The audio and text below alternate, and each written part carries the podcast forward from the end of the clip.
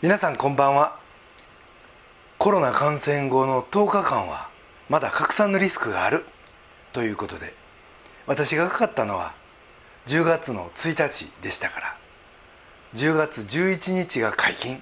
ということで今日も大事をとって画面を見ていただきながらの礼拝説教となります。ご不便をおかけしますが何卒ご了承ください。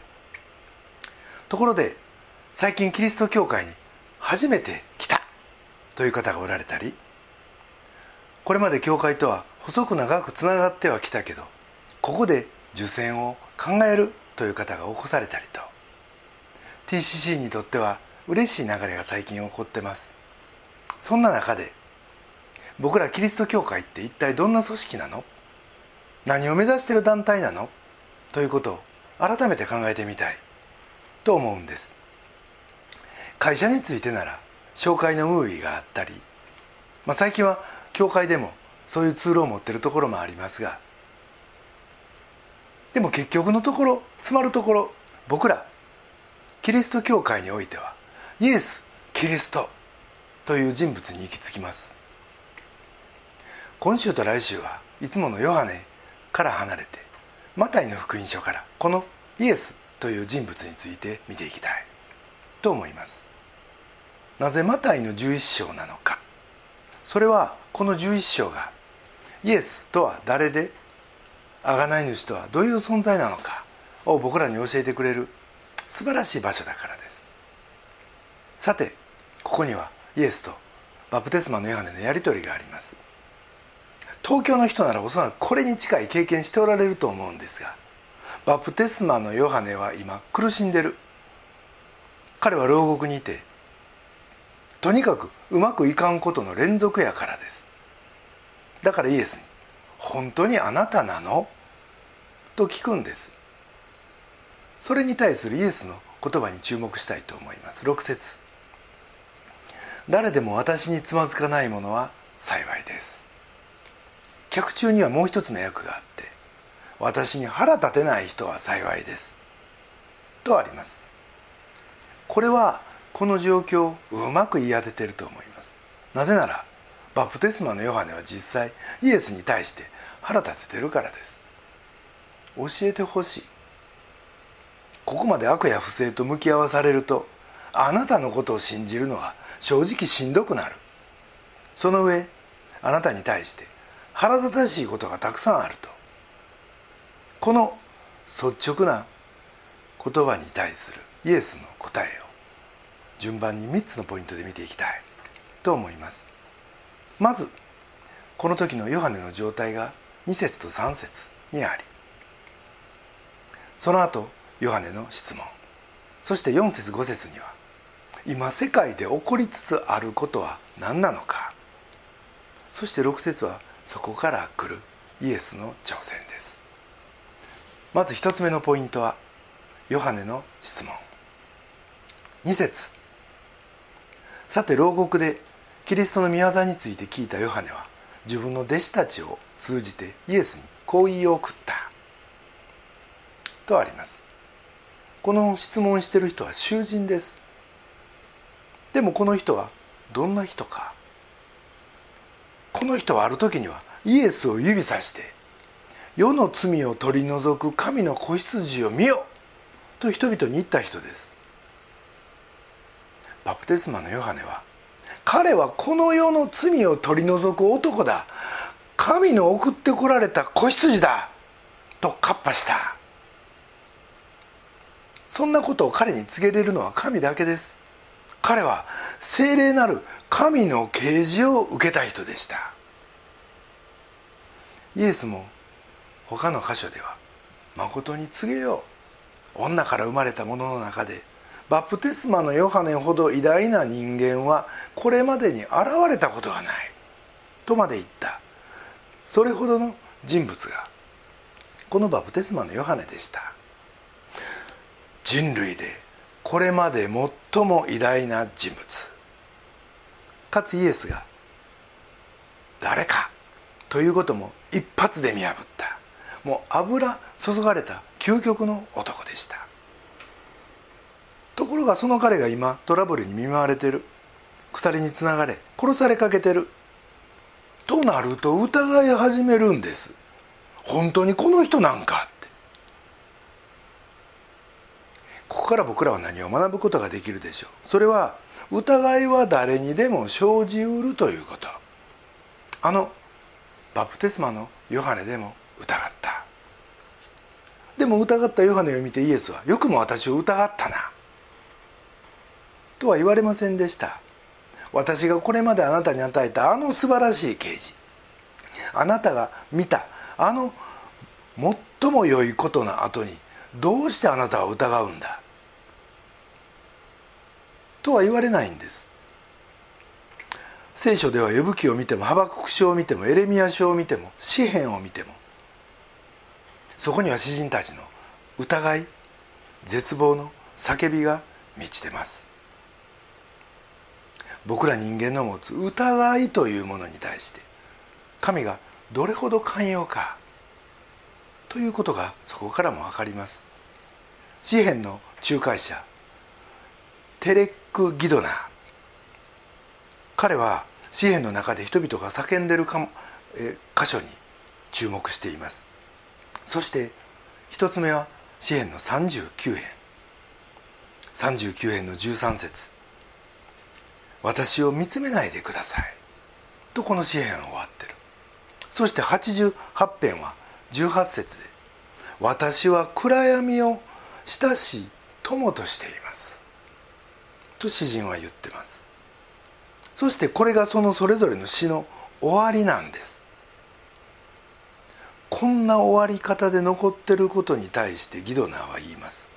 この祈りが詩篇にあること自体が神の理解の証であって人は絶望したら何を語るかということを神は知っておられると。つまり神の理解と肯定がここまではっきり書かれてるんですね。だから聖書は素晴らしい書なんです。ここで僕が言いたいのはもうスーッと信仰に入ってくる人もあればあっちにぶつかりこっちにぶつかりもう疑いを発しながら入ってくる人もいる。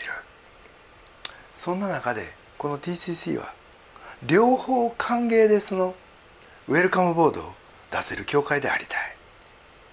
と思います。疑いは罪だ。とは僕らは言わないし。それはイエスがよくも疑ったなと。あのヨハネに言われなかったからですが。でもその代わりにイエスは疑いを黙認もされない。ということが後で分かってきます。ヨハネをイエスは逃がさないからです。続けて見ていくとイエスはヨハネに挑戦までするんですね。そしてこのヨハネの背中を押す。どうされるんかは後でゆっくり見ていきますがとにかくこの世界に生きること自体がそれは2000年前であっても今であっても同じですが本当に難しい。ということをイエスはよく理解しておられます。だからそれも全て忍耐強くまた優しくされるんですね。そしてそんな状況にあるヨハネの質問が3節です。彼は言います。おいでになるはずの方はあなたですか？それとも別の方を待つべきでしょうかと。あなたがその方なんですか？の心はもちろんあなたはユダヤ人のメシアで我々を外国の首引きから解放してくれる救い主ですか？という質問だということは文脈からもまたこの時代のメシア感からも明らかです。が彼はここでメシアを意味する言葉は一切使わずただあなたはその方ですか？と聞いてくる。あなたは待ち焦がれた意中の方ですか？私が会いたくて会いたくて仕方がないあの方ですか？って。獄中からわざわざ人を使わしてまで聞かせるにしてはあまりにシンプルなシンプルな聞き方ですがかえってそこにヨハネのこれがファイナルクエスチョンですというその真剣さが伝わってくるんじゃないでしょうか。最近大学で心理学の教授をしながら大学生を対象にカウンセリングをしている K 君という友人と機会話をする機会があったんですが彼が言うには大学生の8割は運命の人に出会えるかどうかもう日々真剣に悩んでる。ということでした。赤い糸で結ばれた運命の人と本当に出会えるんか。そしてそのことのためにもできるだけ多くの人と会う努力をしてるしそしてそのたんびに口には出さずとも「あなたですか?」と真剣に問うてる。と彼は言うんです。運命の人。全てを解決し自分の低い自己評価を修正し全てを正しくしてくれるロマンチックな恋愛相手。生涯のパートナー候補はあなたですか？って。その友人によると自分はこれほど真剣なのにまだ出会えないんかということに一方で腹立ててると。まあこんなん腹立てても仕方ないことなんですけど。でもとにかくそれぐらいの真剣さだ。ということです。僕も学生の頃はもう失恋の連続で、まあ、その頃はノンクリスチャンということもあったんですがでもその K 君の言葉でその頃のことを思い出しました。もうその頃必死でした。でもそれと同じ思いであのイエス様があの時この自分と出会いたい。と待っていてくださったのかと思うと逆に本当に嬉しくなりました。ちょっと話がヨハネとは違うところに行ってしまいました。がさてここでバプテスマのヨハネが言ったことをよく分析したいと思います。彼は「あなたは運命の人ですか?」もし違うとしたらそんな運命の人はもういないということですか？とは言いませんでした。彼はこう言うんです。イエス・キリストをメシアとしないなら人は誰か何かとにかく代わりのものを持ってきて自分のメシアにする必要がある。人間は何かのために生きざるを得ないから。自分の人生に意味を与え安全と意義を与えてくれる何か。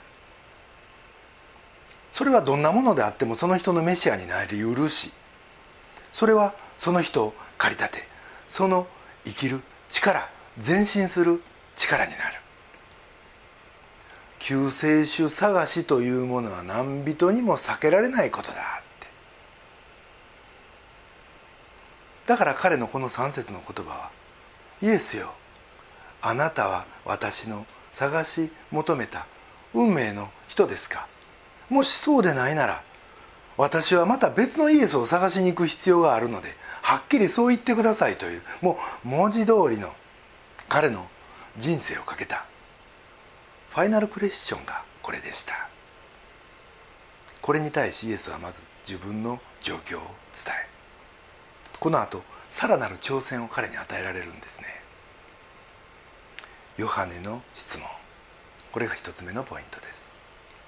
二つ目のポイントは弱さの衣。イエスの提示した世の現状というのは4節5節です。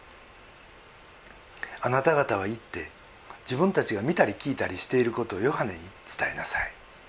目の見えない者たちが見足の不自由な者たちが歩きザラートに侵された者たちが清められ耳の聞こえない者たちが聞き死人たちが生き返り貧しい者たちが者たちに福音が伝えられています。これは驚異的な鋭い答えです。これがどれほど驚くべきものでまた鋭いかはまずヨハネの質問に込められた彼の思いを見ることによって知ることができます。ヨハネはあなたはメシアですか?」とは聞きませんでした。彼は3節おいでになるはずの方はあなたですか?」と聞いたんです。彼はこう言ってるんです私はもともとあなたの梅雨払い先駆者として来たつもりです。が今は牢獄にいます。もしあなたがメシアで私がそのメシアの梅雨払いならなんで私はこんな状態なんですか？私はこのまま虫けらのように押しつぶされて終わりですか？あなたがメシアならあなたのことをあなただと宣言しあなたを持ち上げるべきこの取り巻きの働きをしている私は本当は強いはずでしょ？うなのに私はやることなすことうまくいってない。私は今ど弱さのどん底です。あなたがメシアならどうしてあなたも私もこんなに弱いんですか？って。この血を吐くような質問に対しイエスは驚くべき答えをします。どう驚くべきなんか。それはこれが根本的に聖書的な答えだ。ということです。厳密に言えばこれは旧約聖書のどこからの引用でもないんですが旧約を丸ごと要約したような内容になってます。彼は言うんです。5節。目の見えない者たちが見足の不自由な者たちが歩きザラートに侵された者たちが清められ耳の聞こえない者たちが聞き死人たちが生き返り貧しい者たちに福音が述べ伝えられています。イエスはバプテスマのヨハネに旧約聖書を思い浮かべよと言ってるんです。メシアは弱い人たちと過ごし目の見えない人貧しい人足の不自由な人のところに行く。それが聖書の示すところだよと。確かにその通りでこれまで登場した旧約の救い主たちを見ればエリアにせエリシャにせ死者をよみがえらせ病人を癒しまた来病人を清め貧しい人たちの世話をしてきましたが彼らは常に逃亡者でした。拒絶され命からがら逃げ続ける人生でした。家族を上から救ったヨセフもそうです。神が彼を立ち上がらせるまでは何年も奴隷と牢獄の生活を強いられてきました。ダビデもそう。サウルから。命からがら。逃げ続けました。聖書の示すメシア像は常に弱者であって拒絶され続けてきたということ。バプテスマのヨハネはイエスを世の罪を取り除く神の子羊とカッパしましたがその後の苦労の連続の中で予的な自分の価値基準がどんどん入り込んできたのかもしれません。その結果救いをもたらすメシアは強くて道徳的で人を引っ張りまた自分も助けてくれるはずだと考え知らず知らず力により頼んだ。でもこれって僕たちも持ちがちなズレなんじゃないでしょうか。イエスは言います。私は弱者を歓迎し弱者と付き合う。私は弱い者目の見えない者貧しい者とだけ働く。私の救いは自分はそれにふさわしいと自認する強い人のための救いではない。私の救いは弱さによってもたらされる。自分はそんなものを受ける資格がないと知りなおかつ私を信頼する人。私の救いはそんな人のための救いなんだと。これは逆説的ですが非常に重要なことです。ルカの福音書にはルカの6章20節貧しい人たちは幸いですとありまたマタイでは5章の3節。心の貧しい人は幸いですとあります。一つは経済。もう一つは心ですが。これは矛盾しません。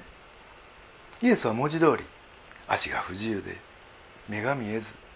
経済的に貧しい人たちを愛しておられます。マザー・テレサしかりイエスの足跡をたどっている他の人たちはやっぱりそういった人たちを大切にしてきました。ここに興味深いことがあります。たとえ文字通りの目が見えない人や足が不自由で貧しい人でなくてもイエスは言われるんですね。私は霊的に貧しい人だけを祝福したい。私は経済的にどうかということは関係ない。ただただ霊的に貧しくない人とは私は一緒に働かないと。霊的に貧しいってどういうことなんでしょう。それはこう説明できるんじゃないでしょうか。自分は本来あるべき自分の生き方をしてないというそんな道徳的な齟齬食い違いみたいなものは誰しも感じることがあると思います。自分の道徳的な生き方を紙に書いてみると経済された方はご存知だと思うんですが借り方と貸し方があるつまりみんな借金みたいなものがある悪いことしたとかやってもらったことに対してまだお返しできてないとかこのように借りがあると言わない人はいないと思います。しかし一方で誰もがこうもこうも言うでしょう。でもええこともしてきたと。僕には資産がある。僕のバランスシートが全くアンバランスというわけではない。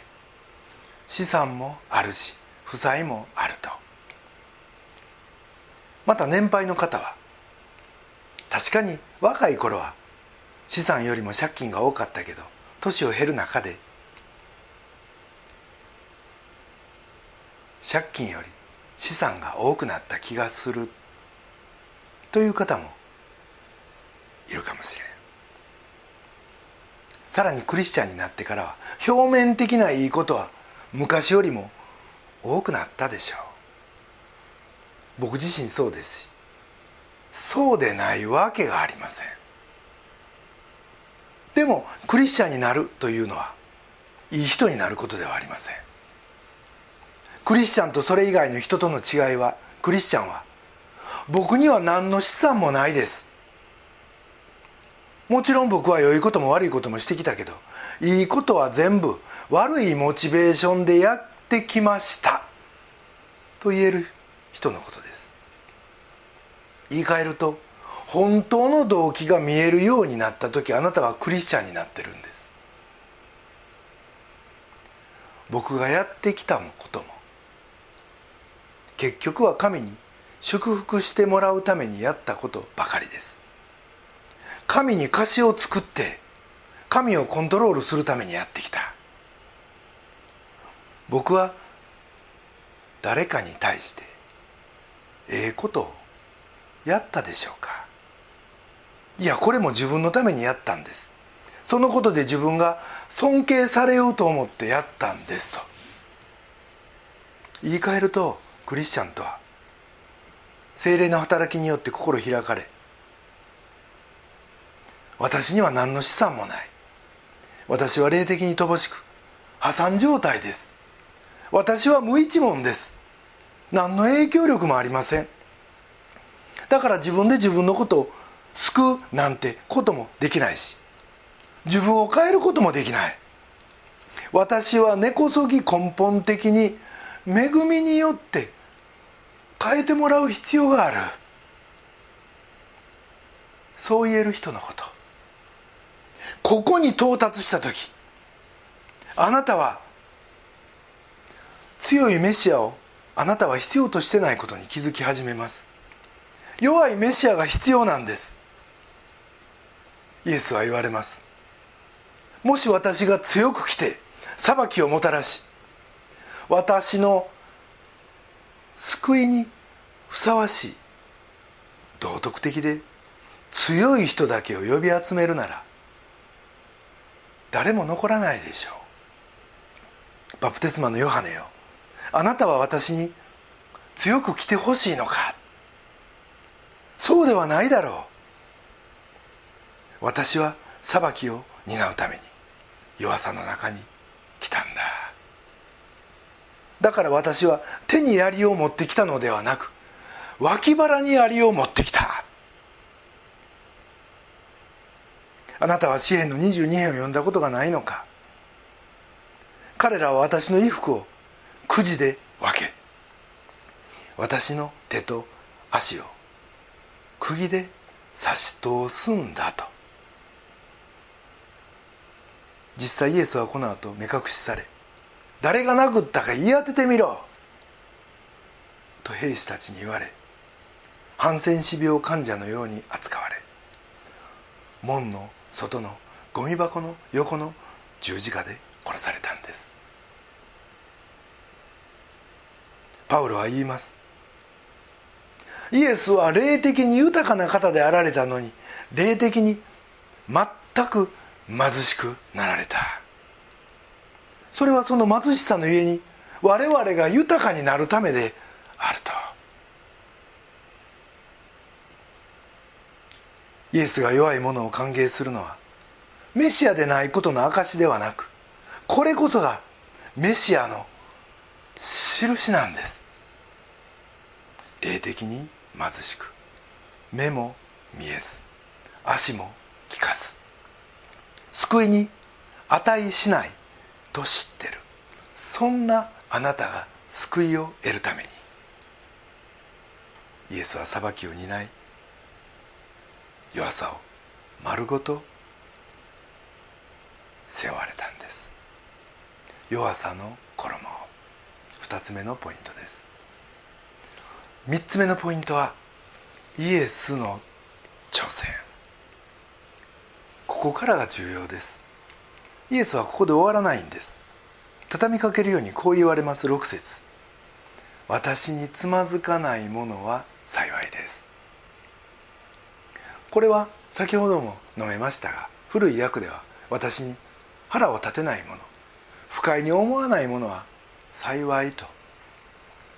言語はスキャンダリゾー不快に感じて信じれない。つまずき倒れるという意味の言葉ですが実際キリスト教の教えを不快に感じる日本人は後を絶ちません。でもイエスはここで実際腹を立てずに倒れなかった人の祝福も約束しておられるんです。実はここでイエスが私に腹を立てると言われた時の具体的な対象は二通り考えられます。一つはイエスの言葉語られることが攻撃的として腹を立てるという理解です。いいか今から話すことは不快で攻撃的だぞということです。でもなぜイエスの語ることが攻撃的なんか？私は世の救い主だ。宇宙の主だ。という言葉が何で僕らにとって不快なんか。それはイエスが宇宙の主ならあなたには自分で自分の人生を切り開く力がないということになるからです。すなわちあなたは自分で判断ができずイエスが代わりにそれをしなければならないと。一方でイエスが世の救い主だ。という時それはあなたは自分では自分を救うことができない。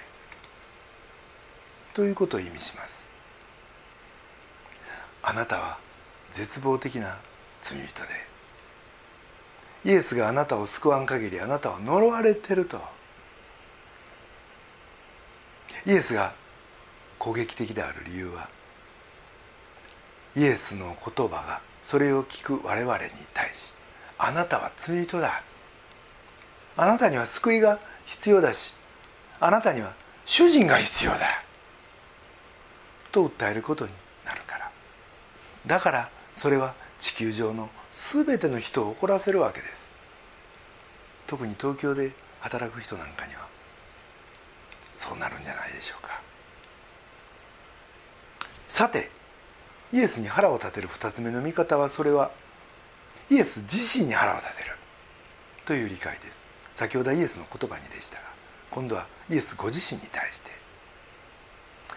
イエスは私に腹を立てない者は幸いですと言われました。幸いですは祝福される。これはその場合イエスから完全な充足を得ることができるということです。パスカルは我々には神の形をした穴があると言いました。しかし多くの人はその穴を他のもので埋めようとしてると。神の穴が開いてるなんてもうそれだけ聞いても不快なことです。がでももしそこに向けての神の祝福を本気で望むならまずこのイエスへの不快感に本気で挑まなければならない。というわけです。逆にイエスを最初から不快と感じないならあなたはまだイエスが何者かを本当には理解していない。ということになるでしょう。イエスをアンパンマンぐらいに考えてしまっている。ということ。なぜならイエスは本当にもう信じれんぐらいに攻撃的な方だからです。言ってみればイエスに身売りし全てを委ねイエスだけに安住しなければならないぐらいのことを暗に示しているからです。この不快感と戦った後で最後にしなければならないことがイエスがあなたのためにしてくださった素晴らしいことをあなた自身が引き受けることです。自分が霊的に盲目で貧しく雷に侵されているというところまで認めるというのは不快なことです。でもそんなあなたをあがなうためにイエスご自身が喜んでそんなものになってくださった。それをイエスがご自身の身に全部引っかぶってくださったということを知ることは素晴らしいことです。もしあなたが自分の罪を小さく見積もるならイエスがあなたのために死んだということも意外と簡単に信じれるかもしれない。でももしあなたが自分の罪に対し大きな見方をしてるならイエスの愛と憐れみはその分衝撃的なものになるでしょ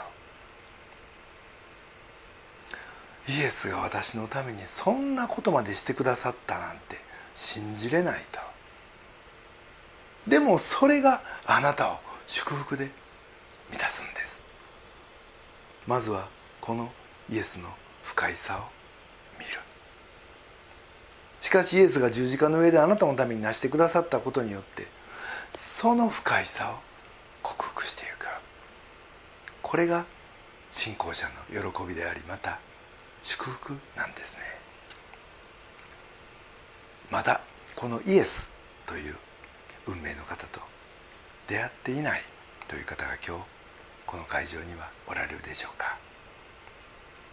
あなたがご自分の罪に対するその思いが強ければ強いほどイエスとの出会いはいよいよ感動と衝撃を伴うものになるでしょう。もちろん人生のパートナーとの運命的な出会いも教会の大切な祈りです。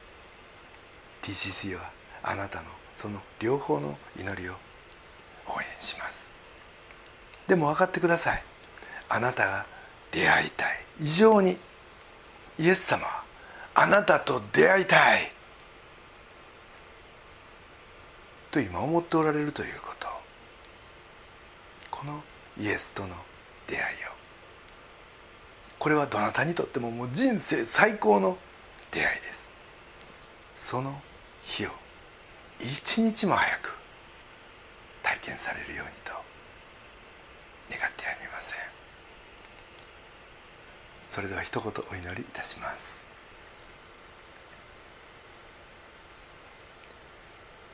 おいでになるはずの方はあなたですか？愛する天のお父様尊き皆をあがめます。神の子イエスの書輪。それは弱いメシアとして来られました。でもその弱さは私たち自らが。それほどに無力な存在でありまたあなたの恵みなしではいかなる救いにも預かれず働きも成し得ない存在であったからだということを今日知ることができました。あなたがあらゆる栄光を捨てそのような弱い者たちを担うメシアとしておいでくださった恵みに感謝します。私たちはあなたと日々出会いたい。と願いますがでもそれ以上にあなたが私たちとの出会いを熱望しておられるということ改めて教えられ感謝します。今日ここにおられるお一人お一人が信仰歴の長い短いにかかわらずあなたとお出会いし直し。あなたが成してくださった素晴らしいことを私たち自身がお引き受けしふさわしい悔い改めとまた福音宣教の実を結ぶことができますよどうぞ新しい1週間もそれぞれの使わされた場にあってあなたがお守りくださいますように心から願います。私たちの尊き救い主主イエス・キリストのお名前によってお祈りします。アーメン